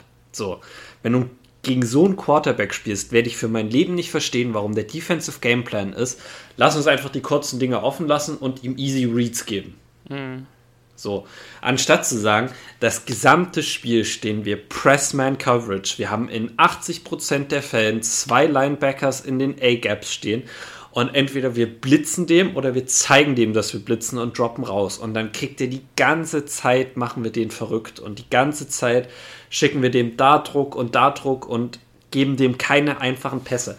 Zwingt Tyler Huntley doch dich mit, äh, dass er dich mit seinem Arm schlägt und dass er dich damit schlägt, dass er Big Plays downfield generiert, indem er den Ball tief wirft. Vertrau deinen Cornern und deinen äh, Secondary-Spielern allgemein doch einfach mal ein bisschen mehr. Und so. vertrau Daniel Savage gegen Mark Andrews weniger. Ja, oder naja, prinzipiell ja, musst du da schneller agieren. Zum anderen muss man aber auch sagen, dass diese Assignment für jeden Safety der Liga schwer ist, mhm. wenn man ihn One-on-One -on -one lässt. Und was ich nicht verstanden habe, ist, Marquise Hollywood Brown war nicht wirklich effektiv, also in den tiefen Routen. Also, wenn du den auf Eric Stokes Seite hast, dann wird er auch einen tiefen Ball nicht anbringen. Äh, Rashad Bateman war quasi non-existent, Devin Duvernay war nicht so stark. Ähm, du hast die Möglichkeit, Mark Andrews zu doppeln. Und ich werde für mein Leben nicht verstehen, warum die Packers sich weigern, dann auch mal einen Inside-Linebacker in die Passrouten reindroppen zu lassen, die Mark Andrews läuft. Dann hast du halt beim vierten und sechs Andrews gegen Kevin King, der einfach eine, der, der läuft einfach eine Seam-Route, weil Kevin King ihm äh, Inside Leverage anzeigt. Das heißt, weil Kevin King äh, Mark Andrews innen an sich vorbeilässt, er steht auf seiner äußeren Hüfte. Und das ergibt nur Sinn, wenn du in der Mitte einen Linebacker hast, der die ganze Zeit die Augen des Quarterbacks liest und dann den Pass interceptet, wenn er ihn wirklich in dieser Seam Route zu Mark Andrews wirft. Aber da war kein Linebacker. So. Also der Gameplan der Packers war einfach, wir lassen unsere Corner und Safeties one-on-one -on -one gegen Mark Andrews und hoffen, dass er uns nicht für 120 Yards schlägt. Und äh, Newsflash, er hat uns für 120 Yards geschlagen. Wir haben zwar das Spiel nicht gewonnen, aber wenn wir das Spiel verloren hätten, dann, weil wir Mark Andrews nicht gecovert gekriegt haben. Mhm. So. Und Joe Barry, wir haben sehr viel Positives über ihn gesagt. Wir haben auch äh, sehr viel Positives über ihn und seine Second Half Adjustments gesagt, vor allem auch nach dem Bears-Spiel. Das war ein Spiel, ich habe keinerlei wirkliche Adjustments gesehen. Also Kevin King in diese Starrolle reinzubringen für Henry Black ist für mich nicht Adjustment genug. Bleibe ich dabei. Und wenn du schon merkst, dass dein Pass Rush immer wieder ins Leere läuft, dann äh, musst du da irgendwie was für tun und dann musst du halt mehr Blitze schicken. Die Packers haben auch kaum geblitzt. Also ja. die Packers sind wahrscheinlich das Team in der NFL, was am wenigsten blitzt. So. Und ich verstehe das nicht, wenn du einen Rasul Douglas hast, der heiß wie Frittenfett ist, wenn du einen Eric Stokes hast, der, wenn du ihn am Wide Receiver spielen lässt, unglaublich stark ist, warum du dich dann weigerst, auch mal immer mal einen Blitz zu bringen. Das, das kann ich nicht verstehen. Tja, also irgendwie, irgendwie war das Ganze sehr unzufriedenstellend äh, anzugucken, was die Defense da ja. geleistet hat. Also irgendwie hat es an allen Ecken und Enden nicht gestimmt, einstellungstechnisch. Ähm, hm. Ja, ich habe mich auch so ein bisschen gefragt. Ähm, also Candy Clarks Absenz ist gar nicht so aufgefallen. gemerkt. War doch echt, ich fand, man hat es total gemerkt. Ja. Ich finde, man hat total gemerkt, dass die, äh, dass in der Mitte des Feldes einfach nicht diese gut. gewohnte Dominanz zu ja, finden war gut, und gut, die Spieler drumherum sich dann auch darauf einstellen mussten. Ja, jetzt, wo und du sagst, Latavius Murray geht für sieben Carries für 48 Yards nur durch die Mitte mit dem Hammer. Ja, ist schon. Genau. So, und es ist, es ist manchmal ein bisschen wie, ich weiß gar nicht, wie ich das jetzt am besten beschreiben kann, aber ähm, Stellt euch mal vor, ihr, ihr habt einen, äh, einen Schokoladenkuchen oder sowas äh, und äh, wollt den jemandem schenken, der Schokolade total liebt und ihr macht da einfach keine Schokolade rein, ihr macht da nur Zucker rein und dann ist es ein ganz normaler Kuchen. Und braune An sich eigentlich nicht schlecht oder mit brauner Lebensmittelfarbe, genau. An sich eigentlich wahrscheinlich jetzt auch nicht schlecht, also man kann es wahrscheinlich essen, aber einfach auch nicht so gut, wie man es gewohnt ist. So. Und in dieser Defense hat einfach Kenny Clark gefehlt, der den, den Outside-Guys auch am Ende ein bisschen äh, diese, diese Sicherheit gibt, okay, der wird nicht durch die Mitte äh, kommen, weil in der Mitte bin ich und mhm. hier kommt keiner durch. Und es hat auch einfach an Interior Pass Rush ein bisschen gefehlt, fand ich. Ja, also Dean Lowry hat tatsächlich, finde ich, aber ein ganz solides Spiel gemacht. Ähm, solide. Kiki am Ende auch solide. Ja. Aber ähm, solide ist halt nicht das, was man braucht von denen. Nee. Ähm, TJ Slayton fand ich, hat sehr gut gespielt sogar. Der hat vier Tackles gemacht. Viel zu wenig Snaps, fand ich. Ja, hätte mehr auf dem Feld sein müssen, weniger Lancaster. Lancaster war nicht gut. Weniger Mir Abdullah. Auch, also. Ach, hat er nicht 18 okay. Snaps gespielt? Ja, aber ich fand auch, da war irgendwie, es war immer so nichtssagend. Es war nicht wirklich was Zählbares, was dabei rumgekommen ist. Ja, kein einziger Tackle, das stimmt. Ja, und ich finde, wenn man so viele Snaps spielt und muss man auch einfach irgendwie ein bisschen was für die Defense tun. Und weder bei Abdullah noch bei äh, Lancaster hatte ich wirklich das Gefühl, dass sie dazu beigetragen hat, dass Tyler Huntley sich in seiner Haut unwohl gefühlt hat. Mhm. Nee. Gut, das kann man vielleicht annehmen. Ähm, ja, wen gibt es noch? Äh, ich muss ganz ehrlich sagen, Adrian Amos hat ein gutes Spiel gemacht. Ähm, ja. War durchaus solide. Ich habe mich auch irgendwann gefragt, warum versuchen wir den nicht mal bei Mark Andrews? Ähm, der hätte, glaube ich, weil zwei, das schief gegangen wäre. Ja, zwei Pass Deflections. schief gegangen. Der ist langsamer, ne? Der ist der kann athletisch nicht mithalten, der kann körperlich nicht mithalten mit Mark Andrews. Das wäre noch größeres äh, Matchup-Nightmare gewesen. Ähm, ich habe halt wirklich zwischendurch ab und zu mal gedacht, warum nehmen wir nicht Eric Stokes? Aber sie wollten ihn, glaube ich, nicht aus der Rolle rausreißen, die er sich jetzt so angeeignet hat. Das war hat. jetzt der letzte Punkt, den ich sagen wollte. Eric Stokes hat ein ziemlich gutes Spiel gemacht. Ja, also er hätte noch besseres Spiel gemacht, wenn er nicht die ganze Zeit gezwungen gewesen wäre, äh, Soft Coverage zu spielen, weil er einfach keine Hilfe hatte over top. Also er hat ja oft gegen, gegen Marquise Brown gespielt, ohne Safety-Hilfe äh, over top. Das heißt, äh, die Wahrscheinlichkeit, dass er irgendwann mal ein Hitch and Go läuft, ist relativ hoch und dagegen waren die Packers halt ein bisschen vorsichtiger. Mhm. Weshalb äh, Brown viele kurze Pässe hatte Und was man aber positiv erwähnen muss, was ja auch äh, nach dem Draft für uns eine große Frage war bei Eric Stokes, wie kann er tackeln? Kriegt er das hin? Ähm, wirklich Yards after Catch hat Marquise Brown nicht gemacht. Ja, und Marquise Brown ist, glaube ich, mit dem Ball in der Hand in Space einer der ja. elektrisierendsten Spieler der NFL. Ja. Also insofern, auch da muss ich wieder sagen, gutes Spiel von, äh, von Eric Stokes. Mhm. Ich, ich, irgendwann dachte ich mir auch, also bevor wir jetzt Kevin King äh, in die Mitte auf Mark Andrews stellen, lass uns doch Kevin King outside äh, hinstellen und Rasul Douglas in ja, den Slot das ziehen. Also es wäre alles besser gewesen, als die Idee, dann irgendwann Kevin King dahin zu stellen. Und man hat ja gesehen, was da wieder passiert ist. Ja. Ja, also für mich ist Kevin King auch auf die Rolle Outside Corner irgendwie beschränkt jetzt mittlerweile. Und ich ja. bleib dabei, ich finde ihn nicht schlecht, wenn er Outside Corner spielt. Ähm, ja. Und er fit ist. Dann ist er eigentlich sogar ganz gut. Äh, klar hat er seine Schwachstellen. Ähm, aber ich glaube, Rasul Douglas gegen Mark Andrews wäre tatsächlich wahrscheinlich am besten gelaufen. Ja. Rasul Douglas ja, weil ist ein großer, Douglas großer physischer Corner. Der kann tackeln. Ja. Ja. Der auch einfach diesen, diesen Competitive Spirit hat, dass der sich nicht da unterkriegen lässt, sondern dass er immer noch mal seine Hand reinhaut und so. Ja. Und ich fand, Daniel Savage hat man irgendwann angemerkt, dass er auch einfach frustriert war. Mhm. Äh, und, aber ich, ich bleibe auch dabei, sie haben Daniel Savage nicht in eine Lage gebracht, in der er wirklich Erfolg nee. haben konnte. Nee. In, irgendwann gegen Ende der zweiten Halbzeit gab es eine Completion zu Andrews. Ähm, und Daniel Savage lässt die zu, weil er einfach schon von Beginn an, also eigentlich mit Release von Mark Andrews geschlagen war, weil Mark Andrews ständig seine Wingspan und seine Power dazu genutzt hat, um Savage wegzuschmeißen beim Release, ähm, ja. wodurch Savage jede Route verloren hat. Einfach from the go hat er ja. jede Route verloren. Ähm, und dann gab es ein Play. Savage macht dann doch noch den Tackle ganz knapp vor der Endzone. Und Shanton Sullivan sagt irgendwas zu Savage. Savage poppt ab, also steht auf, in Sullivan rein und haut den so voll mit der Brust weg. Und ich dachte mir, wow. Erste Halbzeit, Ende und der ist schon so sauer, dass er seine eigenen Spieler ja. anfängt, Post-Play zu tackeln. Also gegen Mark ja. Andrews spielen macht keinen Spaß. Aber um fair zu sein, auch Chanton Sullivan hat irgendwann weniger gespielt. Also auch Sullivan hatte jetzt nicht seinen besten Tag, mhm. fand ich. Ja, also insofern, naja.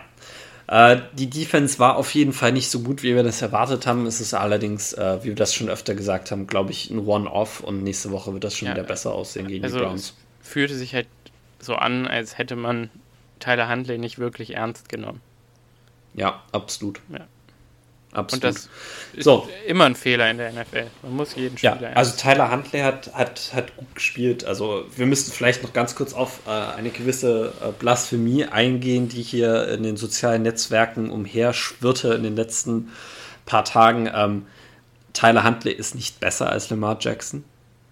Äh, ein gesunder Tyler Huntley war in diesem Spiel wahrscheinlich besser geeignet, die Packers zu schlagen, als es ein verletzter Lamar Jackson gewesen wäre. Aber Lamar Jackson ist nicht schlechter als Tyler Huntley. So. Ja.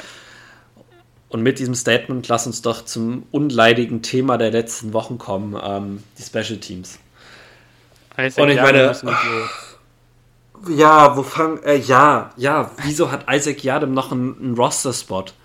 Also, äh, Aaron Rodgers, ich weiß, äh, du hörst uns zu. Äh, du bist ein richtig großer Fan vom Green and Yellow Podcast, weil dein Deutsch so perfekt ist. Ähm, nutz doch mal bitte deinen Outreach, geh mal zu Brian Gutenkunst und sag ihm mal, dass er Isaac Yadam entlassen soll, weil ähm, ist mir auch ehrlich gesagt egal, wen ihr da auf die Gunner-Position stellt, es kann nicht viel schlechter werden als Isaac Yadam. Ich hoffe, dass er nur noch spielt, weil äh, Equanimous St. Brown mit seiner Concussion raus war. Ja, also man müsste meinen, dass jetzt der nächste Cut äh, Isaac Yadam ist. Also es ist wirklich ja, ja. unglaublich. Ist, also er muss mir auch mal erklären, was er sich denn dabei gedacht hat. Weil selbst wenn der Typ kein Fair Catch gecallt hätte, wäre es immer noch ein Penalty, weil er ihm ja nicht mal die Chance gegeben hat, den Ball zu fangen. Ja. Also es, dieses Play ergibt auf so vielen Leveln überhaupt keinen Sinn. Zweiter, das ist einfach hirnrissig. Ja wirklich doof. Also ehrlich doof. ähm, Ein zweiter Spieler, der mir ganz und gar nicht gefallen hat, ist unser Long Snapper Steven Wörtel. Äh, okay. Also, ich glaube, es wird langsam, also groovt er sich mit Mason Crosby und Cory, Cory Bohorquez ein, ähm, was die Kicking Mechanics angeht. Äh, aber wir hatten eine Flag, also Bohorquez äh, haut einen, glaube Net, Net Yards, 60 Yard Punt raus aus unserer eigenen Hälfte. Und wir werden geflaggt, weil Steven Wörtel nicht früh genug snappt. Weil die Playclock aus dem Auge verliert und wir einen Delay of Game bekommen vor dem Punt.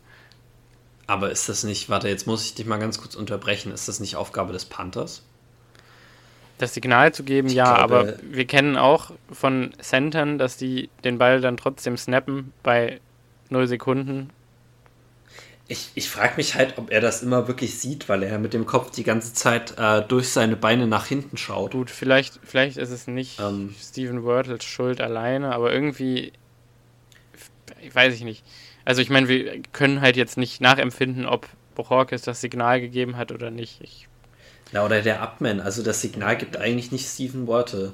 Mhm. Also es ist entweder der, der, der Personal Protector oder der Panther gibt das mhm. Zeichen. Ähm, Gut, dann, dann muss ich sagen, dann geht das auf irgendeiner dieser Kappen. Ne, Bochorkes hat ansonsten ein gutes Spiel gemacht, aber der Punt, der danach kam, war wirklich nicht gut. Der war ja. 38 ja, Yards oder was? gibt auch immer mal einen schlechten Punt. Er hat einfach wirklich gute Punts äh, zumeist drin gehabt. Ähm, aber naja. Ich würde mal allerdings, ich habe mal eine Frage für dich und das ist was, äh, was ich nicht verstehe. Wir haben Amari Rogers als Kick-Returner gehabt. Mhm. Äh, Glaube ich, beim ersten Kick der Ravens, den wir, den wir vierten musste. Ähm, bringt Amari Rogers den Ball bis an die 40-Yard-Linie raus. Äh, super Play eigentlich von ihm. Äh, gibt eine Flagge, gut, gehen wir zurück an die 16, das sei mal dahingestellt. Nächster Kick der Ravens und wir haben Chanton Sullivan als Kick-Returner. War Murray Rogers verletzt? Habe ich irgendwas verpasst? Danach war nochmal Aaron Jones Kick-Returner. Naja, nee, das war, nee, das war bei dem, bei dem Onside-Kick, wo sie Onside-Kick gemacht haben und äh, der äh, den Deep, Deep gekickt nee, nee. hat. Also, nee, jo nein, Jones hat einen returned meine ich, oder? Ja, also, aber das war, war das war der kurz, das war der vor dem vorletzten äh, Ravens Touchdown, wo sie dann ihr Hands-Team auf dem Spielfeld hatten. Ja, sicher? Ja, 100 Prozent. Mein Vater hat nämlich das gleiche gefragt und da habe ich auch meinem Vater erklärt, dass das äh, Hands-Team beim Onside-Kick-Recovery einfach ein äh, komplett anderes Team ist als das äh, normale Kick-Off-Return-Team. Also ich könnte schwören, Aaron dass Jones einmal einen Fair Catch gemacht hat, aber vielleicht vertue ich mich auch. Ich glaube, da vertust du dich. Also, das hätte ich gesehen. Da hätte ich mich drüber aufgeregt. Also. äh, das wäre präsent. Bin ich mir eigentlich relativ sicher, nee. Und. Ähm, mhm.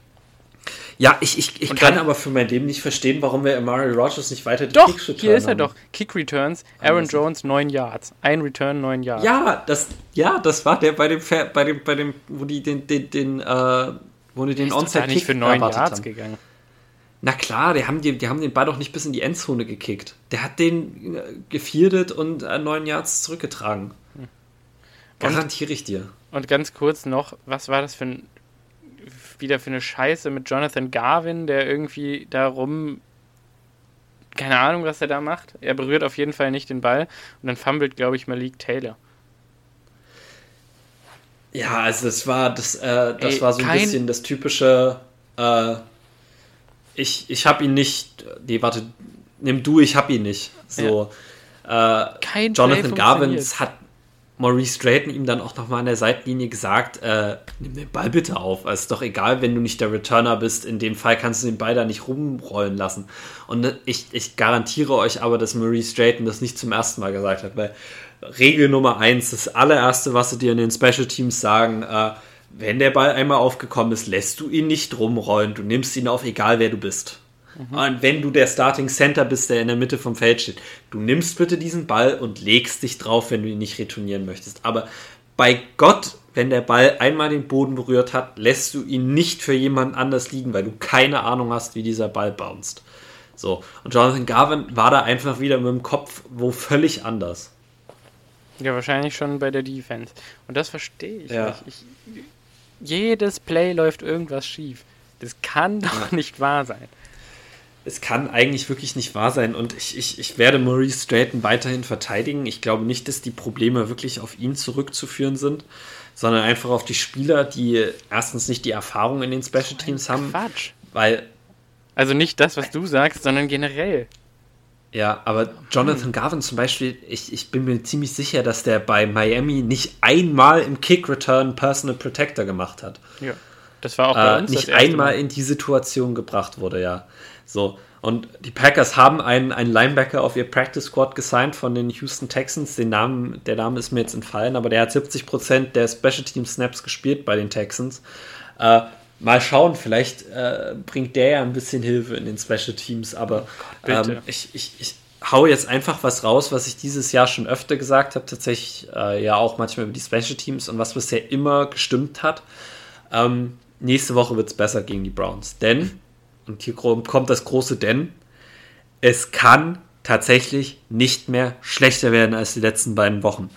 Ich weigere mich zu akzeptieren, dass diese Special Teams noch schlechter spielen können, als sie es die letzten zwei Wochen getan haben. Ja, also wenn, Moment mal, das waren äh, Al Michaels und Chris Collinsworth, die kommentiert haben, oder? Ja. Wenn, wenn Chris Collinsworth sagt, bei, beim dritten Special Teams Play, ah, they finally found a way to lose again, dann, dann weiß ich, also ich, ja ich, mir fehlen da so ein bisschen die Worte für. Ich, das bringt auch gar nichts, da jetzt großartig noch was zu, zu sagen. Also es, also es ist einfach an den Spielern, das jetzt irgendwie mal auf ja. die Reihe zu kriegen. Aber sehen wir es positiv, Mason Crosby hat schon eine Weile keinen Kick mehr verhauen. Mhm. Ähm, Corey Buchorkes spielt weiterhin eigentlich eine durchgehend starke Saison. Ähm, und wir hatten keinen Special Teams Turnover. Nur fast. Ja, nur fast, aber immerhin nicht. Äh, immerhin hatten wir keinen. Ey, boah, das kotzt mich so an. Ja, und Devin Duvernay hat keinen Touchdown gemacht. Das ist natürlich auch gut. Genau. Genau. Ja. Gut, aber ähm, der, äh, der, die Krux, sag ich mal, dieses Spiels, äh, das haben wir jetzt auch Woche für Woche immer wieder gesagt und äh, das ist ein Spruch, den ich ganz gerne raushaue und den mittlerweile auch einige unserer Zuhörer mir zuschicken. Nach solchen Spielen ist ein gutes Pferd springt immer nur so hoch, wie es muss. Äh, ich würde sagen, für dieses Matchup trifft das auch mal wieder zu. Ähm, ja. Am Ende können wir uns noch so sehr über die Special Teams und über den komischen Defensive Gameplan aufregen. Äh, ja, wir haben gewonnen. Gewonnen ist gewonnen, ja. Und am Ende, wenn du im Super Bowl stehst, äh, stehst, fragt keiner mehr, wie du Week 14 gegen die Ravens mit einem Punkt Vorsprung gewonnen hast. Also, Aber es gibt, es gibt immer mal wieder ganz einen, ehrlich, einen, einen Skip Bayless, der dann da nochmal zwei Jahre später zurückkommt und sagt, ah, okay, okay. wenn es dann Bitte darum Simon, geht, All-Time Great Simon. Tom Brady oder Aaron Rodgers, dann, dann Skip Bayless gräbt das nochmal aus. Wir wollen uns jetzt hier bitte nicht lächerlich machen. Äh, ich weigere mich auch, den Namen dieses Menschen auszusprechen. Für mich ist es einfach ein Clown. Mhm. Äh, einer der Gründe, warum der Journalismus äh, in unserer Gesellschaft immer mehr an Bedeutung verliert, leider. Ähm, und ich möchte mich nicht mit ihm befassen. Das ist, ich kann den Typ überhaupt nicht leiden. So, hast du noch irgendwas zum Spiel zu sagen? Nein. Ja, ich nehme mich eigentlich auch nicht mehr. Ähm, und dann würde ich an dieser Stelle tatsächlich sagen, bei fast wieder anderthalb Stunden Aufnahmezeit, ähm, gut, dass die Folge uns bei euch. Richtig. Äh, wir bedanken uns bei euch, dass ihr uns dieses Jahr so zahlreich zugehört habt. Äh, mhm. Wir hören uns tatsächlich vor dem Jahreswechsel nochmal. Mhm. Äh, da wird es wahrscheinlich dazwischen noch mal eine Folge geben. Aber jetzt erstmal äh, frohe Weihnachten. Äh, genießt eure Weihnachtsfeiertage mit der Familie oder mit wem auch immer. Ähm, und wir hören uns in der nächsten Folge. Bleibt gesund und bis dahin. Ciao.